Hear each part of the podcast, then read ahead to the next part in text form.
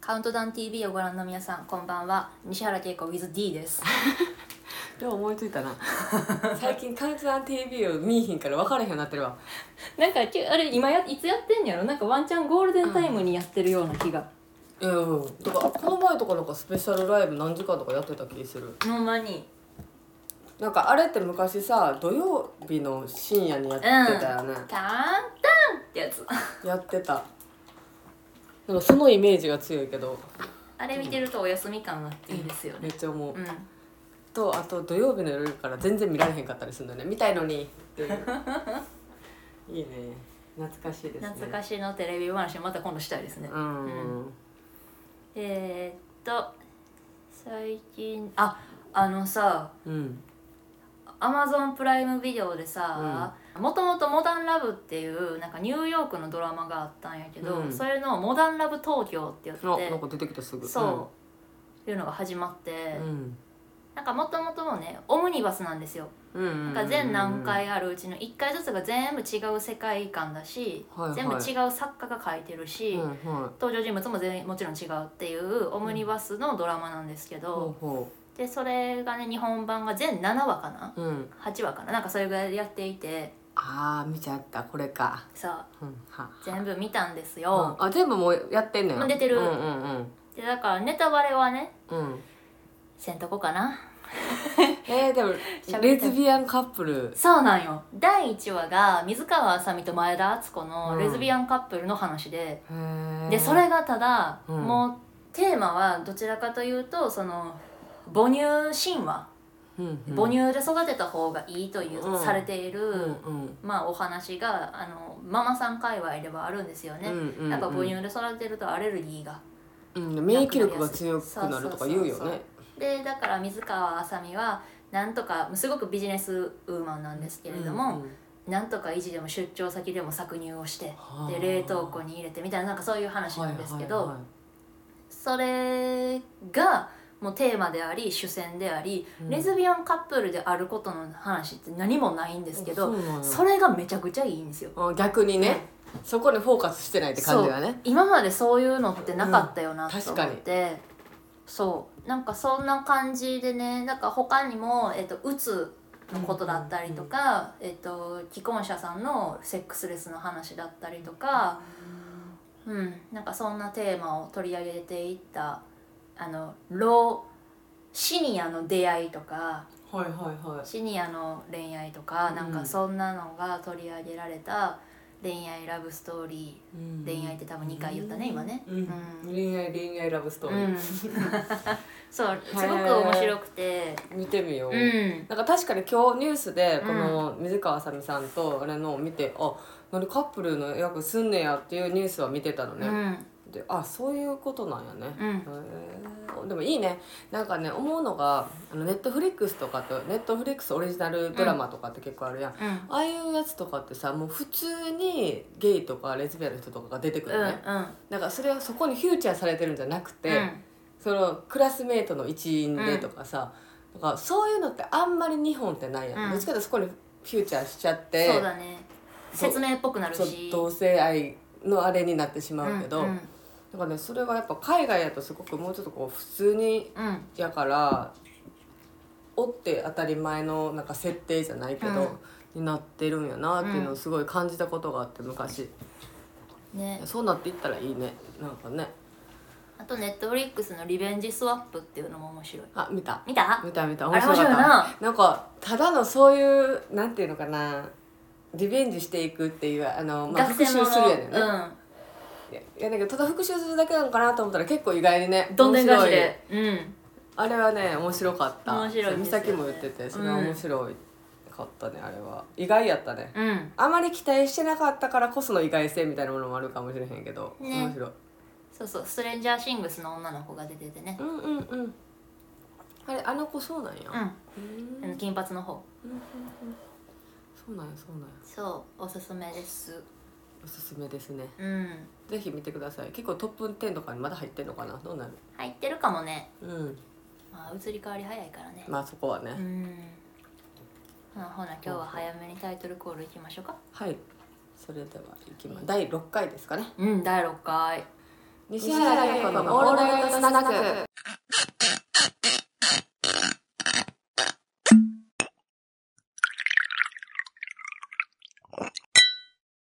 という始まりました、い第6回ね。今日はちょっと頭の方ついにねあの放送後の収録になってきたのでお便りが来たんですよほう来ました。嬉しいね嬉しいですね、うんでもねやっぱねみんなラジオネームや言うてんのラジオネームつけてくれてる人がお一人や ねまあしょうがないねじゃあ呼んでいきますか、うん呼んでいきますねはいまず一人目がですねこの方きっと大阪にお住まいなんでしょうねはいラジオネームはるさんおうお大阪にはどれぐらいの頻度で出没しますかうおううんはるさんわかるなうツんイッターで、本当うん、お絡みしたことある気がするわあ出没予定、まあ、うん年に普通にね大きいのは帰るのよお正月うんゴールデンウィークお盆うんかなだから3回は、まあ、大体帰るのよでも私友達にも帰ってること結構言ってないのなぜかって、うん全て母親にマネージングされててスケジュール組まれてんのね、はいはいはいえっと、帰ってきたら忙しいからとか言われて「えな何ね?」っつったらやっぱまあ美容系のことをやってくれんねんけど、うんマッサージ連れてってくれたり美容室うん連れてってくれたりとか、だからそれでパンパンになって帰るのよ、うんうんうんだからあんま遊べることがなくてファミリーツアーがもう組まれてるんですね。そうそうしっかり組組み込まれてるからおーまあでも私も家族のために帰ってるものやから、うんうん全然いいねんけどじゃあわざわざその道山に行ってみたりとかいうのも基本ないんで全すね。然いけへんな、あーそれは友達と行った時とかはあるようんうんうん。とか彼女とうん大阪旅行行ったりした時にうん行くっていうのはあるけど、ん帰って一人で行くってことはまあまあないな、うーんじゃあお正月お盆以外のタイミングで大阪に行く時にはなんかこうみんなに会えるような場所に行あったりとかもするのかてな。かこれいつ出るって言ったら13か、うん、 11月10日の大阪のイベントがあのパチャっていうああには行く、言えばよかったね。そっかそっか。うん、多分これ出た頃で行ってるんですけどああそっか。ちょうどまだ大阪におるかもしれへんな13やったらちょうどねうん、今いるか も。うん、か帰り途中の新幹線かそうだね。っていう感じなんですけど、うんそうですねそれぐらいかななかなかねそうとか遊びで帰るっていうのがあんまないからね、うんそうなんですでも年に3回は大阪にはいますね、うんうんうんっていう感じですねもしお会いした方なんか「いますよ」とかって言ってくれたらたまには堂山のレズビアンバーとか行こうかなね、大阪にフリーで帰る時には予告してみるのもあるかもしれないですね。そういう日作ってもいいかもしれへんな大阪の人とかやっぱなかなか会いにくいしうさ、ん、東京やっぱパズルも東京やしなんだかんだオフ会するってなっても東京はやっぱ多いんでねね大阪の人はでもきっと盛り上がる で。うんバリ飲まされるのかな、う みんなで乾杯できたらいいなと思いますん、なんかおもろいもんね。おもろいやっぱうんな、ほんまにじゃあはるさんありがとうござあいりまがす。とうございとまっすても嬉しいです。うんでは次、ラジオネームがないんですが、うん好きな女性のタイプは何ですか？容姿、性格ともにうーん美咲ちゃん以上です。もう両親はうんもう可愛い綺麗に越したことはない ですけど、うんあー中身ねこの前も友達とその会話になったの、うんどういうのがタイプみたいな中身とかも真面目でうんなんか、うん、真面目っていろいろあるけどこう何か決めてこうできたりとか,、うんうんうんなんかやっぱ尊敬できる部分がある人がいいそうだね。かな、うんうんそういう面があるとう好んきになりやすいかな、うんうん、頑張ってることがあるとか何か芯がある人ね、うんうんうん素敵ですよね。ってな感じですね。ですかね D さんはあります かえ、私のいる？一応一応ね一応 D さんも一緒にやってますから私はね、多分ね、見た目はあんまり見てなくて、うん中身がでも結局自分と割と真逆の人がいいのかな。うーんマイペースというか、うん自分で勝手にご機嫌でいてくれる人。うん気遣いやもんね、う D ん、そうそうそ確かに気遣いって気遣いやと疲れるかもう。うねん。うんなんかマイペースで自由に楽しくしてくれてる人なんかうんだからその人が笑顔でいてくれるのが自分が嬉しくなるうんとかうんうんいいこと言うやんうんかなかっこつけてみま した、でじゃあ次がね、うんえっ、とラジオネームミッキーさんはい、 YouTube のラジオ楽しく聞かせてもらってますあわありがとうございます、りがとうございますけいこさんはトロントに留学に行っていたとおっしゃっていましたが、うんそこでの夜のお話などあれば聞きたいです私は海外在住ですが女の子は日本人がいい派ですああえっと私はトロントそう留学してたんですよ、うん大学生時代の時に休学していったのかな21ぐらいですかそしたら22かな、うんうんうんうんで行ってうん1年延ばして卒業したから、うんうんうんでえーっ、とねいや正直彼女と行ったの当時の、あそうなんや、うん、あへえでその当時の彼女って私の最初に付き合った子やねんけうど、んうんうんその子はもうあのー英語系の外国語学校に行ってて、うん英語科でだからうん英語の教師になりたい子だったの、うんうんうんだから留学してそのトイックとか、うんまあ、英語力をやっぱ身につけたいっていう子だって私もずっと留学はしたかったから、うん中高の時から。でそれやったら、まあ、一緒に合わせていくっていうことで行ったのでその夜何々をしたっていうことはまあ全くないの彼女だったうんうし、んうんうんただそのトロントって、まあ、一応結構そのめっちゃ大きいそのプライドっていうあの、うレインボーパレードとかをはいやるとこやから。うん結構その同性愛者の人とかも結構おるし、うんうんまあ寛容的やのうね、んでそこのストリートがあるのやっぱりそういう、まあ、2丁目みたいな、うんうんまあ、あんなにでかくないしすごい店があるわけじゃないねんけど、そういうストリートっていうのがあって、そこにはほんまに毎週金土とか行ってたへえ飲みに飲みに行ってへーでもレズビアンバーっていうのが1個ぐらいしかないのかなあトロントでそんな感じそうなんだほんまにあそこで何週週何週目の何々とかかな土曜日とかかなんかにイベントみたいなの開催される女の子ーオンリーのね、うんうんそれはすごい行っててそこで知り合った、あの日本人の子とかと仲良くなって飲んだりとかもしてた、あ日本人がいたんだあおるおるおるでもやっぱそこまで多くないけどうんうんうね、んだからそういうので遊んでたかなただなんでこんなにトロントでさえ少ないんかなと思ったのよ、日曜日みたいにあまりこのレズビアンのバーとうんうんかない、あとは大体ミックスやねんうんな、でミックスのとこにも行くけどうん女の子だけじゃないからさ女の子オンリーってとこほんまに少ないのよ、うんうんうん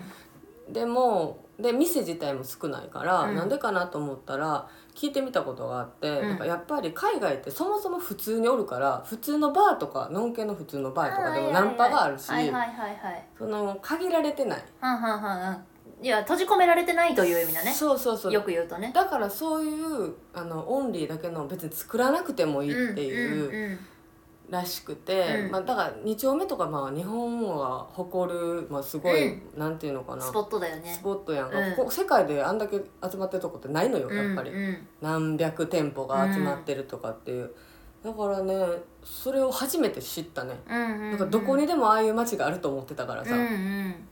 だからそこで結構出会って付き合ってる子たちもいっぱいおったうーんトロントのそっちの子たちはね女の子たちでそしたらお互いのこの目くばせと勘で恋愛が発展していくんかなうん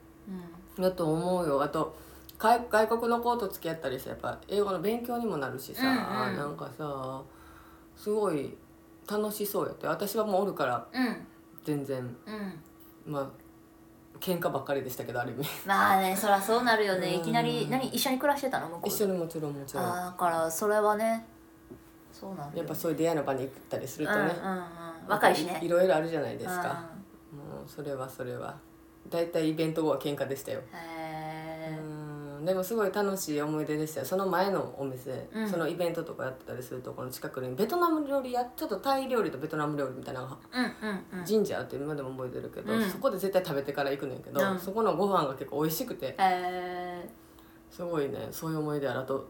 やっぱ向こうってピザとかを食べるから、ーうんうん深夜までピザ屋さんがやってるのよスライスで売ってるようそうなそうそうそう、んんでそこでちょっと腹ごしらえしてまた戻るみたいなうん、のしてたりしてたからね青春ですねなんうんか、うんでも海外は海外でまた違うしうんね、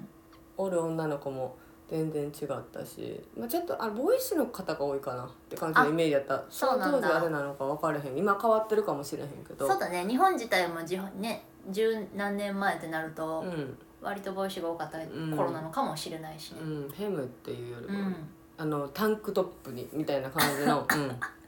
アあんンまダりーハーマウスみたいな感じのねそうそう、ん感じの人が多いイメージでしたねうーんミッキーさんありがとうござい ます、すいません夜の話はもうな くて北ヤズルです本当にあの一緒に行っちゃっ たからちょっとそこら辺はなくてご期待に添えずうんまあまあねこんな感じでねやっぱお便りもらえるとねすごく嬉しいので、はいまたまた皆さんもお待ちしておりますお待ちしておりますそれでは今日のニュースに行きますかはい今日はねこれだね最初がですうね、んうん童貞役で月100万円を稼いだ俳優、演技のコツは目と手に気をつけると、ほまあ、こう童貞役ということで、ううんえっと、大人向けの、うんまあ、ビデオですねうーんわかりますよね、うんそっちのねあの AV のねはいなんですけど、まあ、そこで、あのーじっくり聞いたろう」っていうなんかテレビが番組があってテレビ東京はでやいってる、木曜日12時からうん夜ね、でそこで童貞役として数多くの大人向けビデオに出演する男性がこの演技力の高いセクシー女優との共演経験を語ったとうん、うん、まあもう多い月で25もの現場をこなすんやとこの俳優さんもねすごいねすごくうない、んで月収100万円も超えたこともあんねんてあー売れっ子なんかもともとはメーカーのエキストラ募集に軽い気持ちで応募したことから業界入りをして、うんうんとある現場で童顔を監督に気に入られて作品の主役に抜擢されたことがきっかけで童貞役の仕事がたくさん舞い込むようになったと。で、うんまあ、あの童貞役で演技する上にね、うん気をつけてる点とうん目と手は気をつけてる目と目を合わせられなくてすっと下を向いちゃうとか、うん顔を背けちゃうとか、うんでも人って緊張すると腕を組んだり足を組んだりするじゃないですかって、うんうんそれをやあえてやったりしてると。ああまあ役者ですからうんねすごいねっていうことよね、なんでまあこのニュースを持ってきたかってまあうそもそも童貞役ってあんねんやって思ってまあそりゃそうやねんけどさん童貞役をひたすらするんでしょ全然童貞ちゃうのにようやるなっていうそうやんだってもうもうプロやんプロやんもうでなんかそれをあえてやるってやっぱなんかすごいよね月に25回セックスしてるのに童貞の役するんでしょほんまになんかさと思って、うんで最近ね、うんあの AV 新 AV のなんか新法案が成立されてうんさ、あったねなんか新しくなったんですけど、まあ基本女優さんを保護する目的で一応うんうん作られたみたいですけどうんうん、でもなんかあるツイッターのね、うんあのーご意見がねある議員さんかな、うんが書かれてて、うんだから結構最近やっぱその東横の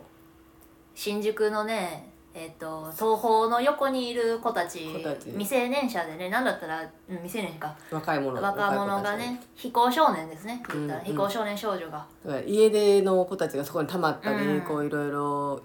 あったり問題視されてるとこなんですけど、うんそこだけじゃなくて若い子たちが結構売春することが増えてしまっていると、まあ昔からあるんやまろうけどあ、あるんなやろうけどなんか名その前変えてるだけでパパツもえん 子やからな それを、まあうんその議員さんはそれが増えてると最近、うんうんうんでも結構その人も、うんその AV 新法案にあのを賛成賛が成してか決めた人やから、はあはあはああんたがしたんやろみたいな感じで言われてたわあーなるほ要どはねけね。まあ言ったら AV って、うんまあ、仕事としてうんそれをしてお金を稼はいげるわけやんか。はまあ、守られてるっちゃ守られてるやんちゃんとやっぱうん契約書もあるし、業界としいろんな面でてねそうそうありますからねでもそれが今ってやっぱその新法法案になってん AV 女優さんもすごい言ってるけど、うんそのすごい働きにくくなってしまった仕事が減った人もめちゃめちゃおるし、うんうん仕事を増えた人はもちろん増えてる、うんでもやっぱ減った人の方が圧倒的に多くてそれはなんでだスケジュール的に難しくなって溢れていくのかいやなんかそうやねあのその新法案自体がやっうぱんそれを制作してから1年間はそのまあ出た側出演者がこう、ダメって言えばうんうんそれを停消せてるよね止、そうそうできたりもするから、そのなんかそのスケジュール折り合いというか新人さんを雇うリスクが出てくるのかそううんうんうん、そうやだからなっていうことで、まあ、新人さんも参入しにくいし、うんまあ、仕事がまずない限りね、うんうんまあ、あかんやんかっていうことで結構そう溢れちゃってて、うんうんでなおかつまあそういうあれじゃない若い子たちがさもしねそううんすごく稼ぎたいとか、そうういうん仕事に入りたいって時に、そこの AV 業界ってある意味そのまあ、守られてるから、うん良かったものがなくなってしまってるから、うんうんまああんまりねよくはないんかなって私的には思うのそのシーンの方はやっぱ多分今言ってるのはだからもちろんその裸をじゃあインターネット上にうんもうひれえっ、と出してしまうっていうこと自体は AV のお仕事をするっていうのにつきものだけれども、そこを了承して乗り越え、あのやっていくのであれば、うんそのむしろ危険な相手とする可能性も減るし、うんだから、うんえっと援助交際買収の方が危険的なリスクは多いよねっていうことだよね。そうそううそう、ん、やっぱねだから確かに。まあ、なんかねそうテレビ番組でもちょっと待ってなうんですけどそうだね。テレビ番組でも見たんやけどうん。うん。ドラマ映画やったかなやっぱりその家出少女たちがはいはい最初にうん。家出してしまったらお金がないわけやんか、うんうんで最初に行き着くとことやっぱ遠行とかそういうものになってしまうねんて、うんうんうん稼ぐためにというか、はいはいじ生活をしていくために、うんだから今ってさその、まあ、若い子たちがそういう東横とかそういう集まる場所に行って、うんやっぱそこに大人が介入して買収させたりするっていうのも結構問題になったりしてるみたいやね、うんうんなんか風俗もあれもそうやけど、うん私はいい文化やと思うのちゃんと仕事として成り立ってて、んそれでお金を稼ぐっていうかさ、求める人もいるそと。うそうそうそうそう、性犯罪的にもやっぱりそれがあるとないとではやっぱ違うからさ、はい。だから一概にそのこうそのせ規制を厳しくしてしまううん。がゆえの、まあ余波というかうん。あれはねって思ってしまうね。 AV 新法自体は何のためにあるって言うたらその望んでない出演に対しての一応規制のつもりではあるんでしそょうそうそうそまうあ、それはなくなるべきやけど、うんそれ望んでる人たちにまで影響が出るんだったらちょっと作り方が違ったのかもしれないね。だからあんまりねそのちゃんと、うんその予想議員の人たちが政治家がこうこうなるっていう予想をあまりにけんなんていうのしせずに作りすぎた、見通しがないままに、うんそうそうそんなんばっかやん。なうんほんまにそうなのねなるほどねそうそうそう心配やなと思ううんうんだって今って特にさ、うんうんインターネットとか SNS とかがすごく普通に使えるからさ出会おうと思えばいくらでも出会えるよ昔よりうん昔ってさ例えば公衆トイレとかにうプんリ,、プリクラとうんなんか電話番号書いて貼ってたりとかさ、うんうんうん本当にこのつながるまでにある程度まあなんて時間がかかったりさ、はいはいはい、テレクラとかがそういう場所だったんだよねそうきっそとうねそうそうそうだから今は余計ねやっぱそういう事件もあるやんうんで殺されてたととかさ、うん、だからなんか歌舞伎町のホテルめっちゃ多いらしいですよ殺すごい人ね事件やっぱり密室やからそうなるよ、うんだからちょっとねと思ううんニュースでした、うんうん私的には、童貞役で月100万か夢あるなそれも結構童貞役やから結構こうお姉さんからこう筆を下ろされる系みたいな感じが多いんかなえ永遠に筆を下ろされ続け るわええなえな私でえ AV 女優で好きな人っています私はなんか昔その美咲ちゃんに見せてもらう美咲ちゃんはあの恵比寿マツカッツっていううんうんうん結構 AV の方とかが、はいはいあのしおるおられるグループがあんねんけど、うんうんそれを結構見せてもらってたの、うん昔好きやったから、うんこれ面白いねっつって、うんで中でリオさんっていうあリアルじゃん私、うん会ったことあるよ嘘ゆずきティナちゃんっていう芸名やったんですけはあど、はあ変わったようね、ん、めっ私ちゃね可愛いなと思ってたよ、めっちゃ可愛いしめやっっちぱゃ可愛いやんあの ね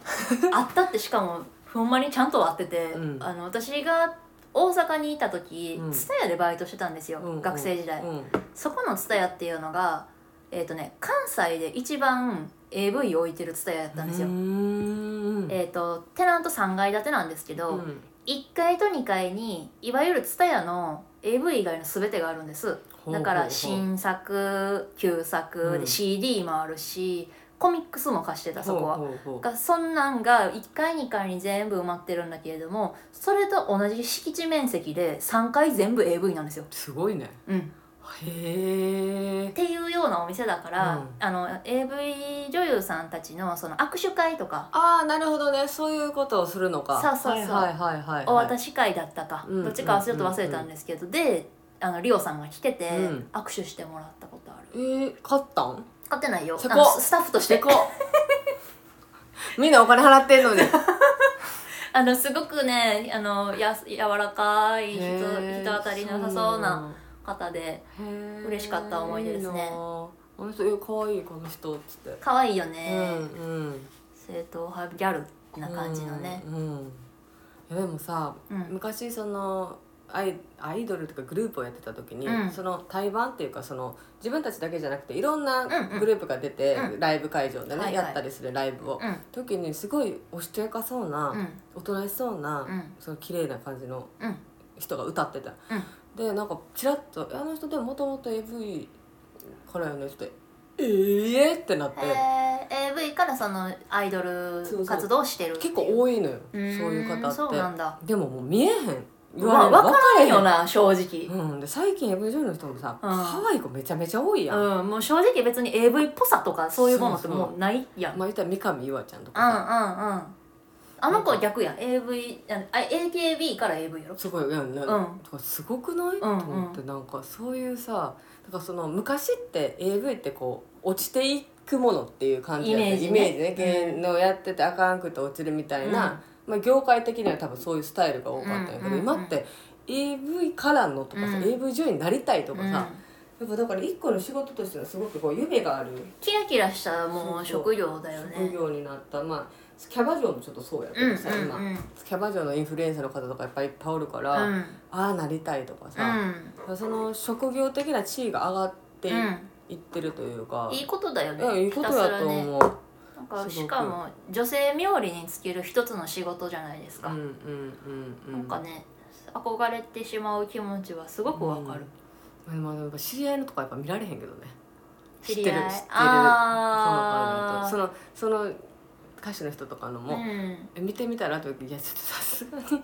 にい や見れへんな、うんうん知り合いやとね照れちゃううんだから例えばその同じグループにうん AV じゃないけど、うんグラビアやってる子とかもやっぱ俺はね、うんうんグラビアの方もちょっと過激やんある程そ度うはだねでえ今度 DVD 出してから見てって言われるけどいや見られへ んねささすがになんか照れるそれ恥ずかしいいレズやからなのはあんのかなや違うんだよなんか妹の見てる感覚みたいなああーそっかチュッパチャップス舐めちゃうみたいなさそうだねなあソフトクリームここで舐めさせられるみたいなさ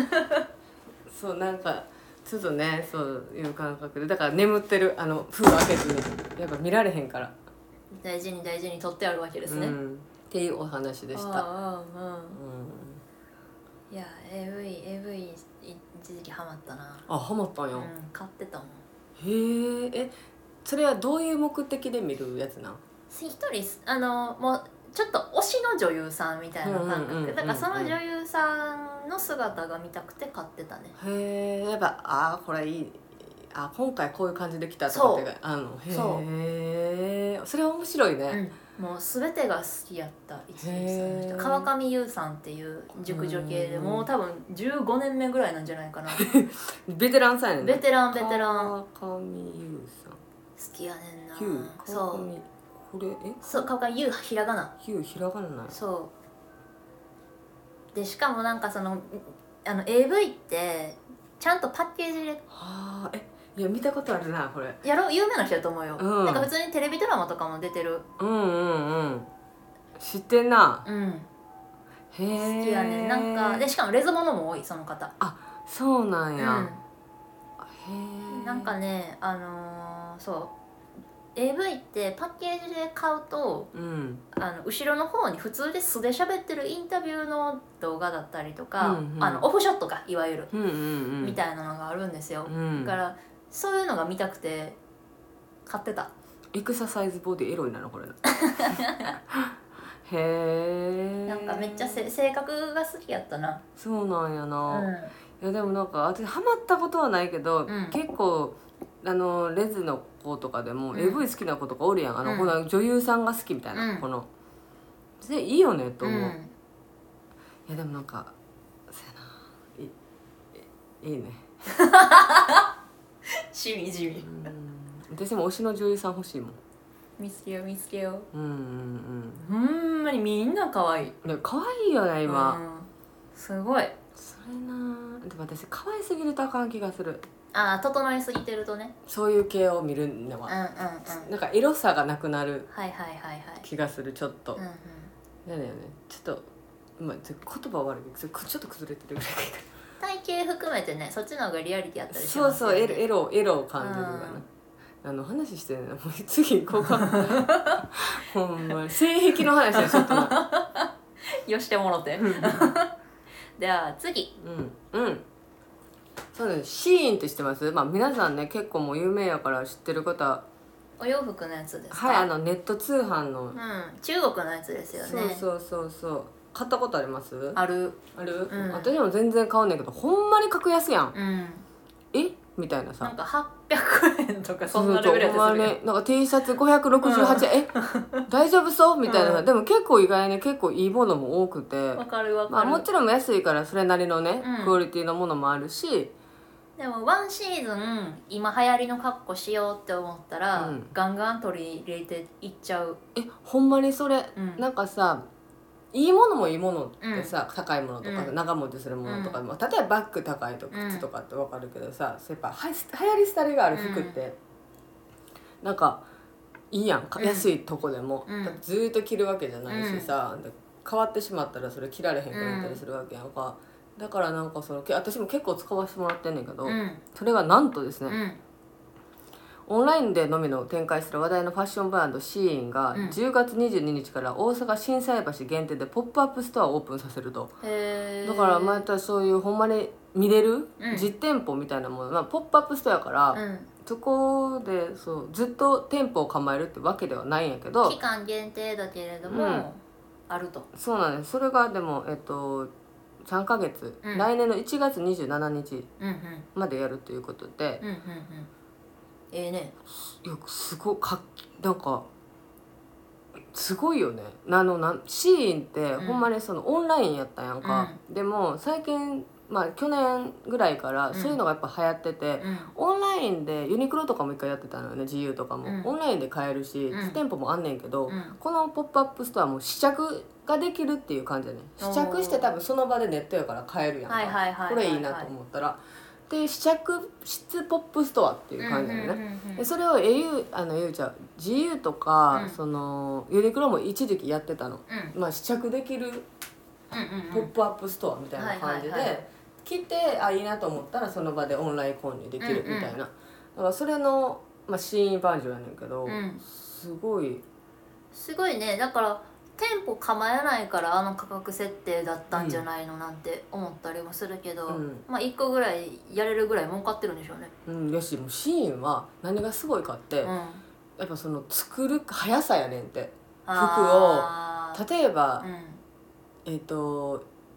何千万着って、うん新着新着うんの1万2万着とかっていうのをうん1か月でボンってへー出したりするの、でもそれって言ったら例えばザラうんうのんブランドで、うんザラが1年間で出す新着の数ぐらいのを1か月で出したりするすごいっていうねぐらいその回転率が早いね全てがねあー作って出してっていううんうんその回転がすごくうんだからやっぱ人気っっていうのもあるしやっぱりそれだけの、まあ、システムを持ってるってことよね。そうだよね、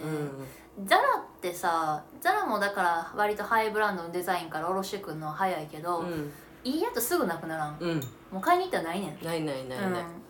うだから私バイバイマとかでん、さ、うん、あの海外の店舗のザラから買ったりするもんあそうやったら残ってたりするから、う日本やともう売り切れちゃってるけど、うんみたいなでもだいぶ高くつくけどねんうん、そうだよね日本で買うよりうん倍も高いうんなんかやっぱまあそこはねでもどうしても欲しい、うんうん買ってそれはややることはあるけど、うんうん、えだからすだからシーンこう今の若者たちほとんどシーンなんちゃうっていうぐらい、だってしかもさ品数やばくない、出ても出ても出てくる、うんえげつないくらいやえるげつないで私も最初知らんかったのよ去年ぐらいかな、だから美咲ちゃんうが、んうんあの買い物してるみたいなネットでう「えどこで?」って言ったら「シーン」って言われたから「うんどこそこ?」ってなってんけど、もうその時点ではちょっともう流行ってて、うんうん若者たちはみんなここで買ってる安いし、うんつってて「いやいやそんなあんま聞いたことないや」と思ったら爆発的に、うんまあ、そっから上がったからやっぱりすごいよねだって8着買っても1万う円んぐらいとかさ、うんやもんね。うん靴とかも2,000円台とかで売ってうる、んほんまにうんこう若い子なんかねなんかやっぱきちんと見えるようなカバンとかって高いじゃないですか、それがいいのは分かってるけどさみたいな、うんうん全然 CD のバッグでもいいと思うよ、うんうん、もう結構やっぱしっかりちゃんとしてるからね、うまあ外れもあるかもしれへんけどうんさうん、そうちょっとくじ引きやったなっていうのは、ある たまにはあねれみたいなのあるやん、うんまあそれはしょうがない、うんももううややっっぱぱ価格がね、うんそもそもねでもなんか許せる価格やんもうそうそうそうそうれで諦めつくわうん、まあ送料ぐらいやったわみうんたういんなうんねなるほどねねぜひ皆さんね1月までやってるみたいやからうん、なんか行ってみてほしい私も行きたいもんここ心斎橋ねうん心斎橋のユニクロの跡地なのよユニクロなくなったんですね、震災和室のユニクロがなくなってそこに、あんなでかいのが、うんへえ入るみたいですよポ「ポップアップやのに3か月前ってなかなかやねなうん あ1週間とかやな普そ通へうそうそうえ楽しみやね、うんいいね東京ではやってくれないんでしょうか大阪でやってよかったら来るんちゃう、そういうことかうん、様子見てね、あ確かに大阪のこう刺さりそうやもんな、ううん ん、安いしええやんみたいなねうんそうやわうん薄利多売は大阪のノリに合ってますよね、うんやっぱりねいいと思いますよ、うん行ってください、いいですね、うんでは次はいえっ、ー、とあそうですねあこれねそうそうそう次がねまあちょっと LGBT 界隈のうん話題で気になるのがあったんですけれども、うんえっとですねタイトルが「トランスジェンダー女性に女装している男性」の表現うん書籍の配慮にかける誤った表現で出版社謝罪絶版に絶版ってすごいよねうん、でこれが、えー、と出版社のこれ何なの黒鳥なのか国庁なのか、うんうん国庁社黒鳥社っていう、うまあ、出版社があるんですけれども2020年に出ていた「それを感じているのは私だけじゃない」「こんにちは未来ジェンダー編」っていう本があったんですよ。うんうんでこれっていうのはなんだかその出演者の方のとあるポッドキャストを文字起こしして書籍にまとめたものうんうんだったらしいんですけれども、まあその中でそのトランスジェンダー女性いわゆる MTF の方ですね、のことを女装している男性というふうに、んうんうんうんまあ、表現していたっうんていうことが2022年の今になってまあ明るみになって大変配慮に欠ける表現だったうんっていうところで、まあ、謝罪から、まあ、絶版するまでうのん対応に至ったと。いうことなんですけれども、そうまあまず女装してる男性ではないからうんね、そうなんですよねうん、でもさ知らん人はそう思ってしまうんやろなまあまあ知識がないとねそうそうそうだからこれが本が出たのだってそんな別に古くなくて2020年の話で、うんそれがこの2年間で、うんまあ修正して絶版になるまでの対応をうんさせるぐらいのまあこう進んできてますよね、うんハイスピードで進んでるからこんなことになるんだなと思ってだから悪いことだけじゃないなっていうふうにそうやね思ったりしたんですけだっど、て東京都もさうん11月からさ、うんあのパートナーシップの制度東京都で全部できるようになるじゃないです始か、まりますねもう申し込み始まってね始まってるやんか、あのまあすごくそのスピーディーにことはうん動いてるよね、まあうんそれがちょっととかやけどさ、うんそれやからまだその満足できるものではないけうど、んだいぶその LGBTQ とかそういう言葉をすごく耳にするようにもなったしうさ、んそれうん本当にここ23年よねでも。うんうんすごく思う一ノ瀬彩香さんが女性同士の結婚式をうんうん公にしてくれた、うんでうん記者会見もしてくれたそうです時ねが、うんそう多分私がちょうど二十歳になったぐらいかなみたいなうんうん感じだったんですけどあの時私ねまだレズの自覚ってなかったんですよう、んでもなんかあのニュースにとても惹かれているうん興味をこう導かれている自分がいて、うんなんか今になってで後にもさっきまあ後にねなんかディズニーランドで結婚式しありまそしうやたねとかのニュースも続いたけれども、うんなんかすごくやっぱああいう風に大々的にやってくれたことってもちろん私だけじゃなくうんすごくありがとうって思うことやったし勇気を与えるよね、うん、だしだから今私ね日常の中で割とオープンなんですよ、うんうんうんなんかこう別に自分が恋愛の話をする相手に対してうんうはん普通にオープンにうん言う自分の現状を言うんですけうど、何も惹かれたことないしうんなんか何だったら別にいたずらな質問をもらうこともほとんどない「おどーうやってセックスするの?」とかマジで「うんお前のセックスの説明しろよ」って言うねんけど言われたら「 じゃ あそうやんな、うんお前どうしてセックスすそんうのそうそうそうそうそうまあそうだからほんまになんか可愛い子ちゃんぶるつもりもなんかほんまに本心で先輩たちのおかげやなと思うーんまあでも本当にそれは最初ってすごく言いにくくやだからやっぱ社会的にもさそんなことが浸透してない中でのね行動やからやっぱすごい気持ちとかいろんなものがあってでね大変やったやろうなとは思うけいちゃんはさまあタレント活動をさ始めてからさそのカミングアウトまでは時間はあったのううんそれはある、んなぜかってうん別にそれをあの公表したくなかったとかじゃなくて、はい別に言う機会がなういんうん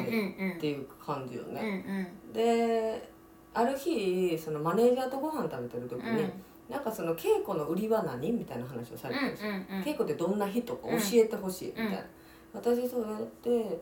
まあ、いろんなこの話をした中にこう、うんあ私そういえばバイセクシャルなんですよねみたいなうんで女の子と、うんこうなんか付き合ったりしてて、好きなんです2丁目もよく行くしって言ったら「あそれはさでもゆ勇気はあるん?」ってとか「うんうんうんえ全然ある」みたいな。うんじゃあそれもし言いたかったりするんやったら、うんその資料を作って、うんプロフィールにプラス、んそういうちゃんとした自分の資料っていうものを作ったらいいんじゃない、うんって言われたのがきっかけでえーその、まあ、オーディションとかに行ってもプロフィールと一緒にそれがついてくるから、はいはいはいこれはどういうあれなんですかっていう話になってやっぱするうんでもやっぱりテレビ業界でもすごいオーディションってディレクターの方とかがしてくれる、で上にやっぱプロデューサーっていう方がいらっしゃるんですね、ディレクターの方が結構こうしてくれたりするディレクターの方はすごく気に入ってくれたりする、うんその話をねうんレズの間であった話とか恋愛の話とかこういうあるあるとかっていう話とか、でいいやんってなってめっちゃ通りそうな雰囲気やのにあかんかったですねあ上に行った時にそうやっぱ曲がちょっうとんそのレズビアンっていうまずワードで炎上すると、あーそうだよねうん、なんかそううん、例えばその時代ってもう私がそれやってる時代ってもうお姉の方って結構テレビに出てたのよ、カバちゃんとか、うんうん、一今光そうさん i k さんとか今でもすごいん重宝される、でもあの人たちって別にあれを売りにしてるわけじゃなくて、うんキャラで売ってるからう、んうんうんそこにフォーカスされてないのよねそうだね実は恋愛とかじゃなくてそうそうそうキャラが面白いっていうとか、で私の場合やとそこってすごくそのレズビアンっていうものに結構フォーカスした話とかになってしまい、はいその持って行ってる資料とかうん喋るってなったらどれ喋るんですかってなった時に、だからとかっていうのもあってあとレズビアンっていうものが全然まだ浸透してないうんうんうんからそのレズビアンってワードだけでも、うんそのやっぱその、まあ、スポンサーとかまあ曲的にうはんちょっと怖い、うん、要はもうあまりにも今じゃもう想像もできないぐらい受け取り側の準備ができてないという感覚がプロデューサー側は持ってしまってたってことだね。そうそうそうそうやしそれだけでちょっと炎上するから、うんちょっとそれを使いにくいってうんうんいう話にやっぱりすごいなってしまって、炎上というかもうなんかシンプルにセンセーショナルすぎるんではっていう意味だったでんだもワーよドねが強すぎるんでしょうね、うんうんだからやなじみがないやんか、うんうん普段みんなそうだねそうそうそうっていうことでっていうのをすごい経験をしたの、うんうんでもある時に、うんまあ、私も YouTube をやっぱそれ理由で始めたってこともあったのでやっぱテレビが無理なら自分でうん作ってやればいいやんと思って、うんうんうんあのそのテレビ番組でも、うんちょいちょい恋愛の話になったりしたらそういうのは入れたりしてたの、ウェブウェへブとかでもへ言ーえる時は別にこれで出ますっていう感じじゃなくて、うんうん話の流れ的にとか、うんうんである時にでもそれ YouTube をやり始めて、えまあ、それがあのあの地上波で放送されたやつなんやけど、うんうんそのディレクターさんがその YouTube を見てくださって気に入ってくれて、うんでオーディション行って、うんでもそのままでいいんですよ話をしてくださいみたいな感じでへ言ーってもらってでもそこにちゃんとバイセクシャルみたいなのを入れてくれうたーんからあえてバンって出るのってやっぱなかなかそのやっぱ地上波って難しかったからバイセクシャルとかレズビアンとかっていうだこかれらそっか時代の変わり方を肌で感じてた人だ感ねじたねその特にテレビ業界ってやっぱちょっとそのスポンサーとかもついてるからやっぱちょっと遅いというかうんセンシティブうんすごくそのきついからねいろいろ制約がまあ大衆に向けてのメディアやもんねそうそうそうそうそら意地悪したいとか理解がないじゃなくて、うんバランス見るよねそうなのようね、んだからやっぱウェブとかとはちょっとまた、うんうんウェブ番組はさ結構緩いからさ、うんあれやけどやっぱり地上波ってなってくると、うん全国のなんそかうだよなんかねでもでもそれをでも押し切ってくれたのがやっぱそのディレクターさん、うん、すごいねだからそれはあれですか田中みな実さんと共演したやつですか皆さん知ってますか恵子さん田中みな実さんと共演してるんですよ実はそうちなみにその時2回目、違う番組でも共演させていただくのがあったそうなんだそうです多分一番田中みな実と会ってるレズやで 確かにかもしれないめちゃめちゃお綺麗ですよ。うんめっちゃ小柄。うんうんで細くて華奢うでんしっかりしてはる私と同い年か1個下とかとかそうんんな感じで、そっかそっかいやなんかね凛実は凛とした女性ですよねうんうんめちゃくちゃねうんであの前室、うんまあ、本番始まる前のところとか皆さんが集まってるところとかで、うんなんかあの伊藤麻子さんにあのクリーム塗ったりしてた指 指乾燥してるからこれ塗ってくださいっつって「やめて!」とかって言うんですけど うんまだうこの前室からおもろいんやそのやり取りしてんねやと思いながらでやっぱその話を本番でしてたもんうんうんうんさすがやなと思って。うん温め上手ですねそうそうそうああーの伊藤さんが「なんかねクリーム持ってきてこうあざといの塗ってきてさ」とか言って私可愛いでしょってアピールしてくるのみたいなねうんなんかつってだからさすがやな、まあ、ここから始まってんねんなっていうのがすごい勉強させられた、うんうんさせてもらったすごい思い出がある、はあねそうそうだからうんどうなんだろうか私はね個人的にねあの望むところはその何も特別にされたいわけでもなければ、うんすごくすごく理解もしていらないの。うんだってその方の日常には関係のない、うんえー、と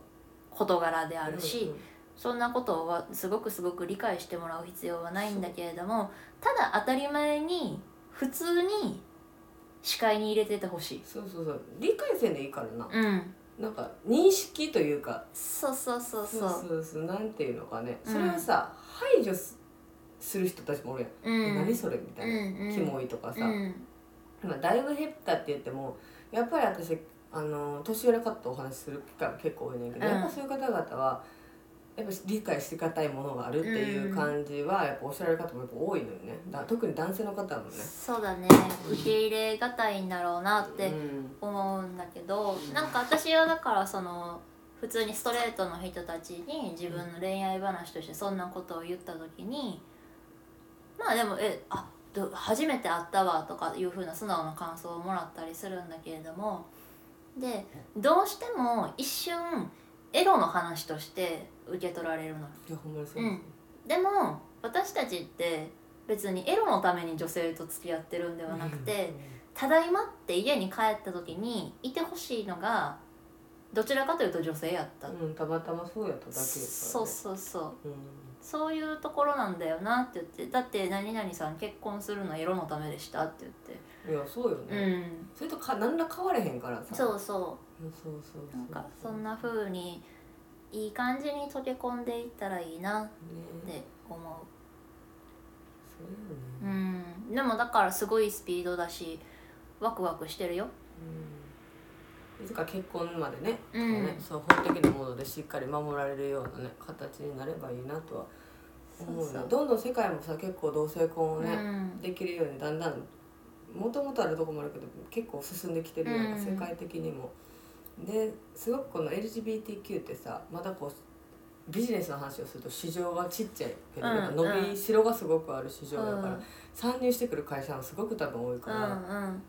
伸びるんやろなとは思うね、いろんな意味でね、うんうん、私ねあのレインボープライド、うんうんうん日本のレインボープライドにね企業が参入してくるのちょっと嫌あ嫌なんや一回まっさらさらに私たちが私たちのためにただパレードをするっていうだけの日にしてみたい、うーん今今改めてそうねうんなんかどんどんどんどんただのお祭りになっちゃってるっていうか、うんタイフェスと変わらんテンションのなんか代々木公園みたいうんうんうなんうんうんだなとか思っていて、まあ確かにずーっとそれを最初から結構昔からやり続けてる企業もあれば、うんうんなんか乗ってい乗ってこれでなんか企業イメージアップ的な企業さんもやっぱいらっしゃるからね。そうでおこの前ワクしたのがさそのプライドのその代々木公園のところにテナントは出店うんしてるんだけれどもその業務の実態うんはまあそれ保険会社だったんですけど業務の実態が実際じゃあ今ね生命保険とかってうん保険金の受取人に同居してたら同性パートナーも OK とかいうふうにもう民間の方が先に進んでたりするんですけど、それをこうあかんふうにしてるところやったとかうーんいうのが、全然あかんやんじゃあ協賛すんなよそうなそうそうそうそうそうとかあるからちちょょっっとときっちりしてほしいよねそうそうするならさそうそう協そう賛するならそこら辺はさ、うんそういうとこはそうよね、そうまうんあ私は認知されるためうんだけで考えるとすごくいいなとは思ううの、んうんやっぱ大手のスうんスポンサー協賛がつくことによって、うんみんな「あこれって何?」ってなったりさ賛成されてるふうに思えるしねそうそうそうまあ、利用されてるって感じるの取れるけどうね、んすごくでも、まあ、認知されるって意味ではう、んまあずーっと閉鎖的よりはいいかなとは思うんだけど、そういうのはちゃんとしてほしいよねすそるならうちょっとポーズだけの S 日本人そういうのばっかねり大や好んきや大好きやりすぎやんちょっとそんなんばっかりやねんけどだから SDGs ポーズでやっても意味ないからもう SG SDGs も若干衰退していくっていう点 SDGs 言いたいだけそうバチつけたいだけみたいになっそうてそるうでからあれ自分らで借りるからみんなつけてるけどだんだんみんな外し始そうめてるそうそうそうそうそうそうそうだからねほほんまの本質的なことをやりたいなうんまあそれはね本当はねあれってね確固たるこう思いがあって始まっているものやからねそうそうそうこんなふうに思いますけれども、次行きましょうかはい次がですね恵子さん「学知化」って言葉わかりますかうんデパ地下やろ その地下デパ地下しか知らんの B1 のやつねうんあのいっぱい美味しいもん売ってるとこや そうそうそう、ちゃうでうねん、違いますうんね、うんオッケーオッ ケえっとね学知化っていうのが何のことやと言いますとちなみに就職活動ってしましたーしてないですねうんうん私は一切もうタレントも始めてたしうんみたいな感じですかね、就職活動をみんなする時って大体新卒でねうん入る時ってなると学生時代に力を入れたことは何ですかっていうのが1個エントリーシートに書く大きな課題だったりするんですよ。うんうんうん今コロナ禍でねその世代のもうだからもう今ね3年目になってきて、コロナ世代の就職、えーと就活生たちが学生時代に力に入れたことが書けなくて困ってると。そうよねう、んいや分かった今の子たちこうちゃんズームの背景すごい作ってみた とかズーム一生おるようなあれを作り ました参加してる風な偽造のやつそうなんかだから何に力を入れたって言いづらいわけですよそりゃそうやわな、集まるわけでもないしなそうそうだからオンライン授業のまま終わってしまったっていう現状に対してすごく納得がいかないっていうので、うん結局授業料の返還を求めてまあそれが叶わなくてうん退学しちゃった大学生なんかがへー世間的にはいたりとかねするんですけれどもだからそう学知化がもう自分で勉強したこと以外がほとんどない学生時代何を頑張りましたかっていううんバイトとサークルもなくてそっかあ行けへんからね、うん学校にそもそもねバイトもサークルもないってなったら確かにないやほんまそれやんなもちろんそんなんも先んじて考えて1年生の頃からじゃあいろいろねやって起業する子だったりとかうんなんかいあとはね賢くやる子はいるんでしょうけれそどうも一部やからねでも学生時代なんかちゃんと学生時代も堪能してなんぼよいやそりゃそういややねねやっぱ思い出って永遠に帰ってくるもんじゃないしねその時しかできひんしな、そうそれほんまにかわいそうやなと思うだって修学旅行行けてない運動会ないとかさ、うん中高生とかでもさ、え三3年間何やったんっていう、うんそのねいやほんまコロナでねそこで私がそのお母の妹のうん子供ちょうど大学生やねんあそうですかちょうどうんまあ今やっぱり最初こうもうぶ一瞬でも入った入学当初の思いっきりコロナって感じになったから、うんほんまにほぼずーっと遠隔でうん授業しててだからやんじゃったもんね、あそううん、家におりすぎてそう人とも関わらへんしねそうほんで次じゃあ始まりもうみんな行けるようになりましたって言ったら結構グループできてたりとかさあそうなん次やはだから違う終わった後にちょっとみんなズームで集まってたりとかさあーコミュ力高い頃はそんなんやってたから置いていけぼり感がようりんやっぱそれがない子って置いてけられるほんでで行ったらみんな結構できてきてあれみたいなさなんか泣いちゃいそうな話やねそうそうそうだからすごくそれで病んじゃったし、うんうんうんうんだからなんかほんまにかわいそうやなと思うだからいいよよう喋れる賢い子はさ、うん別にいつどんな時代もねうまいことやりえはんのやろうけそうそうそうそどう別に誰しもみんなどうにか生きていかなあかん中で、うんこのコロナはだって大人でさえ苦労してんのにほんまによ何もまだ経験も未熟な子らにどうしてなんかしてあげたくなるもんね。いやほんまになんかなんか生きる希望も何も面白さもなくてうん3年間過ごして、ほんで何学知かうんんあのいいかげんせえよって話じゃない、ないわそんなんだないよ。ってなんか昔はさ、うん学知かでなんかしその友達が言っててんけうど、んみんな海外アフリカとかに井戸掘りに行ったりするんだよね、うん俺でもそれが乱立するわけよ でそれがやっぱこう結構さ最初み んなカンボジア行ったりするやつやろ企業の人は最初はいいけどさ 「おすごいね」みたいな「お前もか」みたいなんでも何のツアーやねん。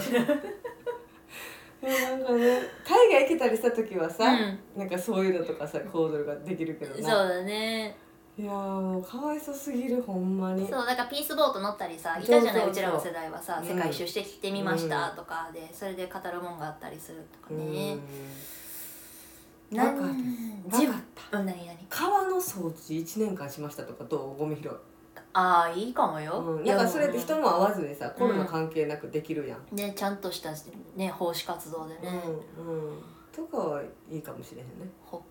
何するもう今自分そうやがった学生やって大学1年生です大学三じゃあ3年後ですかに就職活動があります、うんうん何するやろな私答えあんねん1あ個ほんまえうんさっき言って何筋トレしって、あーずっとうん毎日絶筋トレしましたでも大事なので絶対結果に出るやんか、うんで比較写真出してさ、うんそれ3年間かけてやったらさ、うんであれって勉強もいるじゃないですか、うん結局んほんまにやるってなったら、で結果出したらおおってなるしう、ん、うん肉体鍛えてる人のこと嫌いな人基本おらんから、確かにだって精神力もいるしねそうそうそうああいいね、私さっき言ったズームのやつとか言うか も絶対にバレへんように何個かいろいろやってみましてこれが一番いい角度ですとかね誰のためになんだよずる休みの人に生きるみたいなすごいこの角度がベストですあのぜひ使ってみてください今度会議でとか言うかも僕全部授業ほとんど出てません全部これで大変してましたって怒られるわでもすごく大事なんですよ角度があと背景も背景ねして時間帯によって変えるんです日の光の入り方をなんか背景とかが変わるシステム作りましたって、それはすごいかもうんうんうん、っていうのがちょっと面白い系に走るかうも、んうんでこれ会議の方でも使えると思う皆さんとかもこれから使えると思うんでぜひっつって売りま確かに売りましょうかいくらかでっつってうんうんそのソフトっていうか も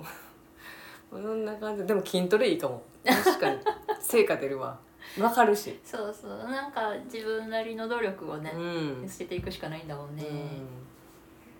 うんいいねなんだって皆さんぜひねうん困ってる方今いたら筋トレねうん始めてみるっていうのもいいかもしれへんねねそんな感じでございます、うん勉強になるよね D と喋 ってるとよう絶対思いつけへんかったと思う私学生時代で それなるほどねいい感じに言うてくれてますけど、じゃあ最後がですねじゃあちょっとまたためになるニュースうんうんですねこれがね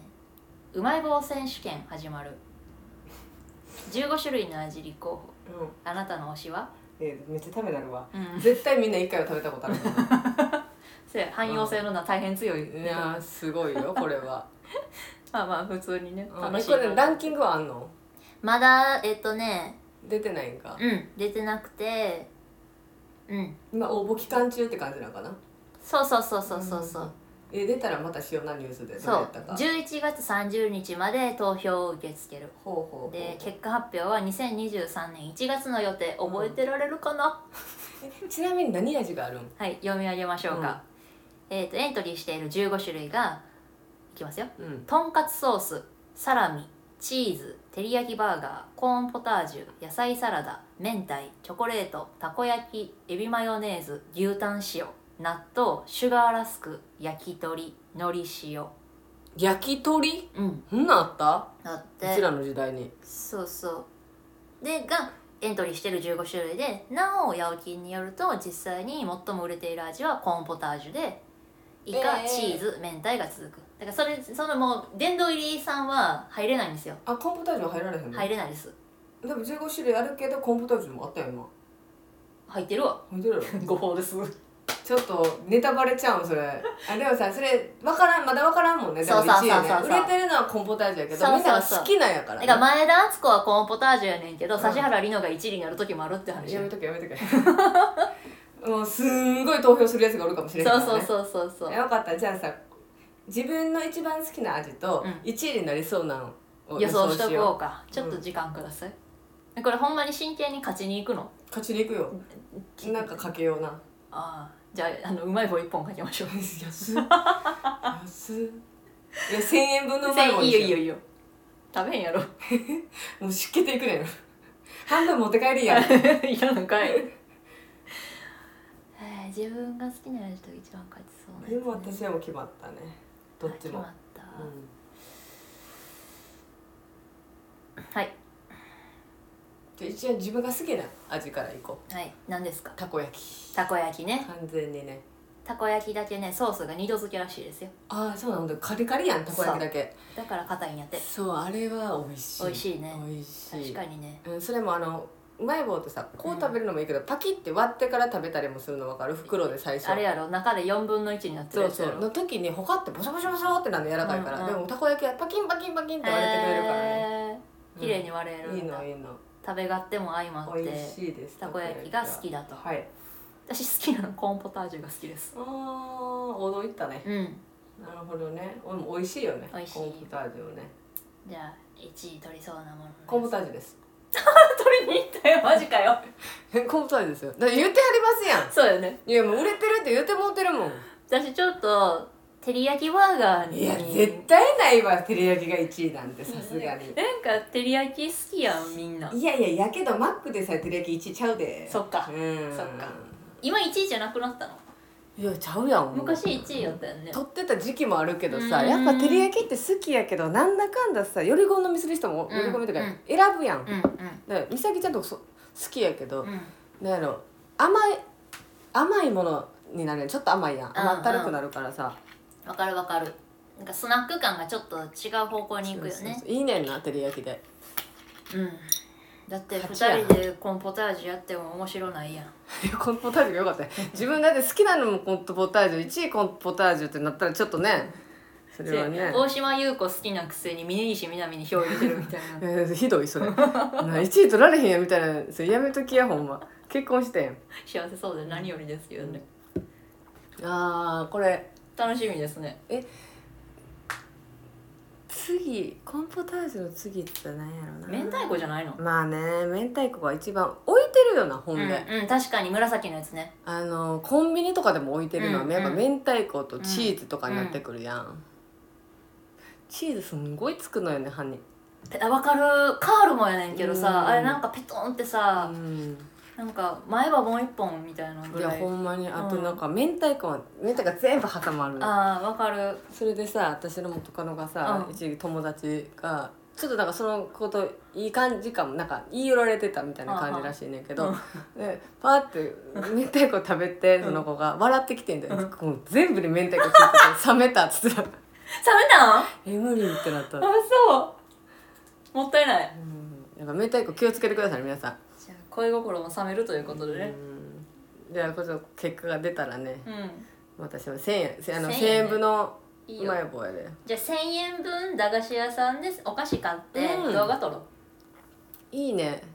大好きうん駄菓子屋。そうしましょうそうじゃあ皆さんもちょっと予想してみてください。もう、ま、私が負ける前提で話してますけど絶対照り焼きバーガーも負けるよ。一位なわけないわ。悔しいですね早い早い。まあまあそんな感じで、うん今週もなんだかかんだか長めになってしまいましたけれども、はいちょっと喋りすぎましてはいはいお話に花が咲いて、また皆さんねあのいつも言ってますけど質問箱、はいあの西原恵子、うんスナック恵子の方で質問箱、ツイッターでね出してるのでそちらの方に感想とかこういうのしてほしいとかうん何でもいいのであの投稿してみてくださいはいラジオネームも添えてくださいねうんラジオネーム呼ぶの楽しかったです、うんねラジオやってる感がラジオネームってお便りなんラジオやとほんまなんどんな感じで言うのお便り紹介ってえっ、とラジオネーム何々さん、うん何々何々何々皆さんこんにちはこんにちは何々何々ですね何どうですかはあはあはあよろしくお願いします皆さんもはいということで今日もありがとうございあまりしがたとうございました良いお年をよいお寿司をじゃあ何年年明けんねんじゃあおやすみなさおいやすみなさい